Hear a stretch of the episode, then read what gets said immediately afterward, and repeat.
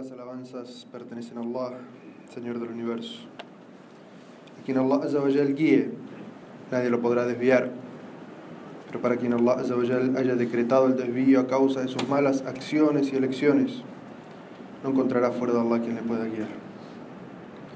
Atestigo que nada ni nadie merece ser adorado sino Allah, nuestro creador y sustentador. Todo acto de adoración, de devoción, de súplica, de ruego, de anhelo del corazón, de temor devocional, de amor devocional se debe únicamente a Allah.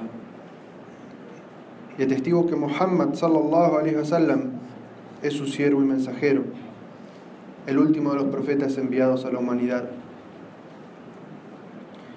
Aquel cuya legislación, enseñanza y educación ha de permanecer como guía desde, desde el día en que Allah lo envió hasta el día del fin del mundo. Quien se aferra a la enseñanza de Muhammad sallallahu alaihi wasallam toma la mejor de las guías. Y quien le dé la espalda a Muhammad sallallahu alaihi wasallam se desvía a sí mismo. Sepan que la mejor palabra es la palabra de Allah, que la mejor guía es la guía de Muhammad sallallahu alaihi wasallam y la peor obra es la innovación en asuntos de din. Hermanos y hermanas, sepan que el Islam trata de guiarnos y de educarnos en todos y cada uno de los aspectos de la vida. Y trata de prevenirnos y alejarnos de todo aquello que nos puede llevar y producir un mal. Y Allah Azzawajal, quien es quien nos creó, quien sabe nuestra naturaleza, cómo es la naturaleza del hombre, cómo es la naturaleza de la mujer. Allah Azzawajal nos enseña que el ser humano, el hombre, el varón, tiene una tentación, una sedición que está por encima del resto. El hombre puede ser que ver el alcohol y las drogas no lo tiente en absoluto. Que ver la riqueza no lo tiente en absoluto. Que ver un dinero que podría obtenerlo a través del haram no lo tiente en absoluto. Que ver el bienestar económico no lo tiente en absoluto. Pero si le ponen adelante una mujer, la mujer naturalmente lo tienta. Y por eso el profeta Muhammad sallallahu dijo en un hadiz, este mundo es dulce y verde. Y Allah los puso en este mundo para ver cómo actúan. Sean precavidos con la riqueza y con la mujer, porque la primera fitna que asedió, la primera tentación que asedió a los hijos de Israel fue la mujer. Y el profeta sallallahu dijo en otro hadiz, no dejo luego de mí una tentación más terrible para el hombre que la tentación de la mujer. En un versículo del Sagrado Corán, Allah menciona distintas tentaciones que sufre el hombre. Y cuando hablamos de tentación, la palabra fitna significa algo por lo cual sacrificarías tu din. Sacrificarías el bienestar en este mundo y tu bienestar en el más allá. Escuchen y reflexionen sobre el orden de las palabras en este versículo del Sagrado Corán. Allah Azza dice, se encuentra en el corazón de las personas la inclinación por los placeres, el placer de la mujer, los hijos, la acumulación de riquezas en oro y plata, los caballos de raza, los ganados y los campos de cultivo. Ese es el breve goce de esta vida. Pero lo más hermoso se encuentra junto a Allah. Si observamos este versículo del Sagrado Corán, Allah menciona todo aquello que seduce al ser humano. Y hablando específicamente del varón, del hombre, Allah le dice que uno tiene inclinación hacia los placeres. Y lo primero que menciona Allah no es la riqueza, el poder. Lo primero que menciona Allah es la mujer. Cuidado, que de esto que acabamos de mencionar, nadie debe entender que el Islam demoniza a la mujer. O que el Islam enseña que la mujer es maligna o mala para el hombre. Todo lo contrario. Estos hadices del profeta Muhammad sallallahu alaihi wasallam, este versículo del Sagrado Corán, está hablando de cuál es la naturaleza del hombre, del varón, y que lo que más lo tienta al varón es la mujer. No está hablando aquí en absoluto de la responsabilidad de la mujer. Está diciendo cuál es lo que más nos tienta a nosotros como hombre, como varón. Uno de los grandes sabios y piadosos de esta umma, Said ibn al-Musayyib, era de los tabi'in, de la generación que vino después de la generación de los compañeros del profeta sallallahu alaihi wasallam. Y cuando decimos un sabio piadoso, lo que nos imaginamos es gente que vivía dentro de la mezquita. Su vida fue educarse al lado de los compañeros del profeta y luego dedicarse a enseñar a la umma el hadith, el Corán, el fiqh dentro de la mezquita. Eso es lo que nosotros nos imaginamos de ellos. Escuchen las palabras que él nos dice sobre este asunto. Y él dice, no hay una tentación que tema más para mí mismo que la tentación que me produce una mujer.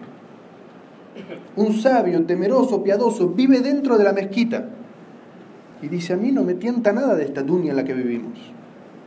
Ni el poder, ni que me digan sheikh, ni que me digan sabio, ni tener mucho... Todo eso no me tienta.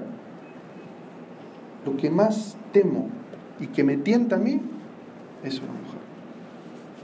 Tabeín, sabio, piadoso, lo reconoce de sí mismo. ¿Dónde estamos nosotros? Y mencionamos estos ejemplos porque las palabras del profeta, el profeta sallallahu alaihi wasallam. Y el sahaba, los compañeros del profeta, la gente normal como tú y yo. Así hablaban ellos. Los piadosos, los que tenían conocimiento, reconocían que lo que más los tentaba de esta dunya era la mujer. Y por eso era que se mantenían así aparte. Allah nos dice esa tentación a dónde puede llevar. Y nos hace reflexionar sobre cómo se llega al pecado. Porque dijimos al principio de la jutba que el Islam nos enseña, nos educa para protegernos a nosotros mismos de todo mal que pueda sucedernos tanto en este mundo como en el más allá. Allah dice, apártense de todo lo que los lleve a las relaciones extramaritales, pues son una inmoralidad y conducen por mal camino. En, en idioma árabe, wala zina. Allah no dice wala. Allah no dice no forniquen, porque la fornicación, que es el resultado de dejarse llevar por la tentación, no es algo que se dé inmediatamente. Y por eso Allah nos dice y nos previene, no sigan los caminos que los lleva por la tentación hacia el ilícito. Es decir, es no un camino de curar, sino un camino de prevenir. Prevénganse. No ingresen en el camino que los va a llevar a cometer ese pecado indefectiblemente, porque Allah nos creó a nosotros, los hombres, los varones, con esa debilidad. El sexo débil aquí en esta jutba de la que estamos hablando, ¿quién es? ¿La mujer es el sexo débil? No, el hombre es el sexo débil. Esa es la debilidad que como hombres tenemos. No puede ser que no nos tiente nada esta tunia, pero la mujer nos tiente. Y por eso es que el Islam establece una cantidad de normas, de conducta, que el musulmán que quiere el bien para sí mismo, para su familia en este mundo y en el más allá, debe seguir para protegerse. La primera de estas reglas de conducta es que un hombre y una mujer que no están casados y no son familiares directos entre los cuales no se pueden casar, no deben permanecer a solas en una habitación o en una casa encerrados.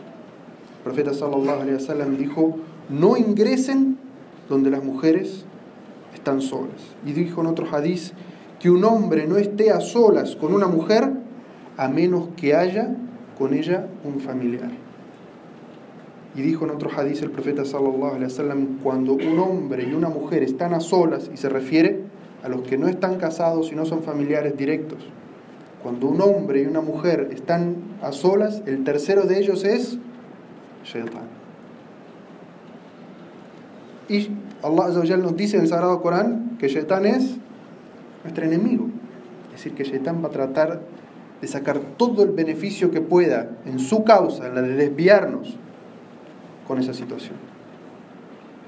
Y algunos pueden decir es mi secretaria o trabaja para mí. No aplica. El profeta sallallahu alaihi lo dice genérico. No estén a solas con las mujeres. Quien esté a solas con una mujer, el tercero de ellos es Shaitan. Y el musulmán siempre quiere protegerse, quiere atraer al lugar donde están, con la recitación del Corán y de los dua que enseñó el profeta sallallahu alaihi wasallam, alejar a Shaitan y los demonios y atraer la presencia de los ángeles y la protección de Allah. Pero cuando estás a solas con una mujer, la presencia allí es demoníaca. La presencia que te acompaña en ese momento es de Shaitan. Y siempre se identifica a Shaitan con la oscuridad, con el desvío. Cuando estamos a solas, un hombre y una mujer que no están casados y no son familiares, a solas, la presencia allí es oscura y el camino que te acompaña es un camino de oscuridad. Entonces, la primera norma es no permanecer a solas con una mujer. La segunda, recatar la mirada. La mirada es la primer flecha venenosa. Allah dice en el Sagrado Corán, dile a los creyentes, oh Muhammad, que recaten sus miradas y se abstengan de cometer obscenidades, porque eso es más puro para ellos.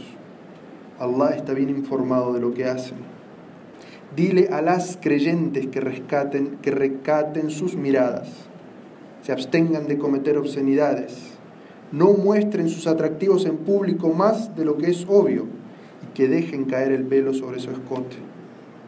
Luego dice al final del aya, diles también que no hagan oscilar sus piernas al caminar a fin de atraer la atención sobre sus atractivos ocultos pidan perdón a Allah por sus pecados o creyentes, que así alcanzarán el éxito. Allah este es un versículo educativo. Enseña al musulmán y a la musulmana cómo debe comportarse en su respeto y en su dignidad hacia el otro sexo. Debe andar mirando el hombre, debe ser mirón. Allah dice, rescaten su mirada. Pase una mujer, no la sigan respétense a sí mismos y respeten a esa mujer, rescaten su mirada.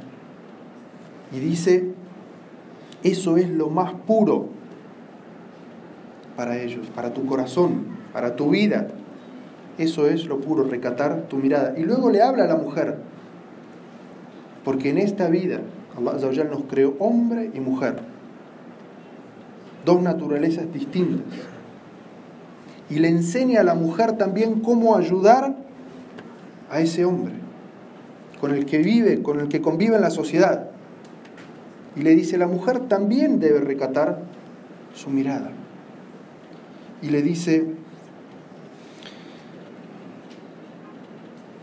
no muestren sus atractivos en público, más de lo que es obvio, decir, lo que la mujer no puede ocultar de sí misma. Y que dejen caer el velo sobre su escote. El escote es el pecho. El hijab de la mujer muchas veces mal entendido piensan que es un velo que se pone simplemente sobre la cabeza y no.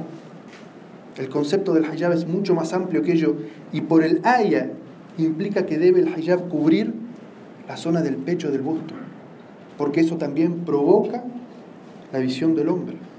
Y dice que no hagan oscilar sus piernas al caminar a fin de atraer la atención sobre sus atractivos ocultos. Es decir, que la mujer cuando camine, que no camine oscilándose porque eso llama necesariamente la atención del hombre. Y la mujer musulmana creyente, la que lee el Corán y toma el Corán como su guía de vida, no debe actuar de una manera que el Corán le está diciendo que va a tentar a su hermano musulmán, porque la mujer debe querer también el bien para su hermano musulmán. Y luego Allah Azzawajal termina el ayah diciendo, pidan perdón a Allah por sus faltas. Es decir, que todo lo que enumeró anteriormente, no llevar correctamente el hijab, no recatar la mirada, caminar de una manera a propósito para hacer llamar la atención, todo eso implica una falta, un pecado. El profeta Muhammad nos orienta, nos enseña a que proteger la vista mantiene puro el corazón y el din del musulmán. El profeta sallallahu alaihi wasallam una vez estaba sentado con sus compañeros y les dijo, les advierto, les prevengo de sentarse en la calle. Como hace mucha gente, saca su silla a la calle y se sienta en la calle. El profeta wasallam les dijo, les recomiendo que no hagan eso. Pero los sahabas le dijeron, mensajero de Allah, no podemos prescindir de eso porque queremos socializar, juntarnos con las personas a conversar. El profeta sallallahu alaihi wasallam les dijo, si no lo pueden evitar, es decir, si se van a sentar en la calle, den a la calle su derecho. Dijeron, ¿cuál es el derecho de la calle, mensajero de? Dijo, primero, que recaten la mirada para no ver lo que es prohibido. Y no causen molestia con sus reuniones. Saluden a la gente. Recomienden lo que es bueno y reprueben lo que es malo y perjudicial. Cinco derechos que tiene estar en la calle. Lo primero, y relacionado con esta jutba, que es recatar la mirada. Es decir, que si el musulmán va a estar en un lugar público, sentado en la calle, no puede estar como un mirón. El primer derecho de la calle es que el musulmán recate su mirada y se respete a sí mismo y respete a la otra persona. Y luego dice el profeta sallallahu alaihi wasallam y que no cause molestias. ¿Y cuánto nos quejamos